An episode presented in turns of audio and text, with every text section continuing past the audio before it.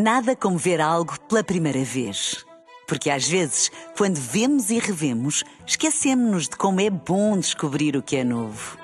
Agora imagine que viu o mundo sempre como se fosse a primeira vez. Zais. Veja como se fosse a primeira vez. Na rádio, no digital, em podcast. Música para sentir, informação para decidir.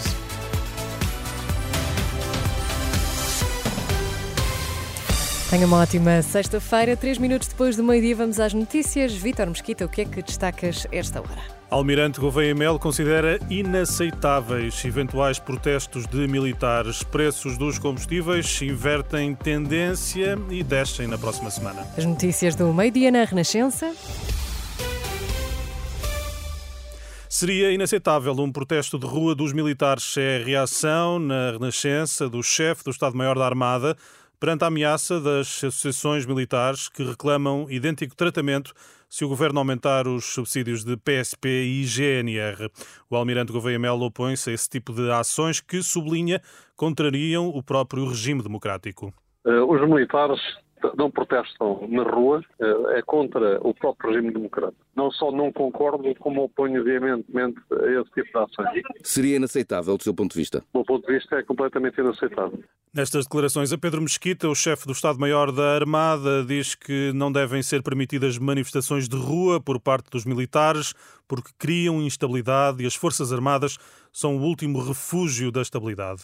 Gouveia Melo sublinha, por outro lado, que a existirem reivindicações, elas devem ser tratadas junto da hierarquia militar. As reivindicações que os militares tenham ou deixam de ter são tratadas através do nível hierárquico nos fóruns apropriados que a democracia tem. Todas as manifestações de rua ou outro género de manifestações que criem instabilidade não devem ser feitas nem permitidas porque os militares são uh, o último refúgio da estabilidade do país. Isto pode ser um sinal de radicalização, de populismo no interior das Forças Armadas? Isso eu já não, não quero comentar. Declarações exclusivas à Renascença do Almirante Gouveia Melo, chefe do Estado-Maior da Armada, um tema que encontra desenvolvido em rr.pt. As associações militares apoiam as pretensões das forças de segurança, que pedem subsídio de risco e atualização salarial, mas não aceitam que as Forças Armadas sejam esquecidas. O Tenente-Coronel António Mota, da Associação de Oficiais das Forças Armadas, admite avançar para manifestações. Se o poder político apenas entende a, a linguagem do confronto, pois nós teremos de ponderar aquilo que, que, eventualmente teremos de fazer. Não gostamos de sair à rua e uma manifestação de militares feita dentro, dentro da legalidade, entenda-se, sempre dentro da legalidade, mas é algo de muito, muito, muito grave, eu diria até, por maioria de razão, mais grave do que das forças de segurança. O Tenente Coronel António Mota, ouvido por Liliana Monteiro.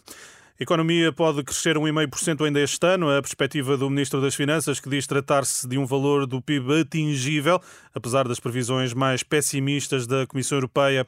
Fernando Medina falava aos jornalistas à chegada à reunião informal dos Ministros das Finanças da União Europeia, que decorre na Bélgica. Digo-lhe ainda que os combustíveis eh, na próxima semana eh, deverão descer, eh, o preço do gasóleo deverá cair 3 cêntimos, também a gasolina deverá descer um cêntimo e meio, são as previsões do Automóvel Clube de Portugal.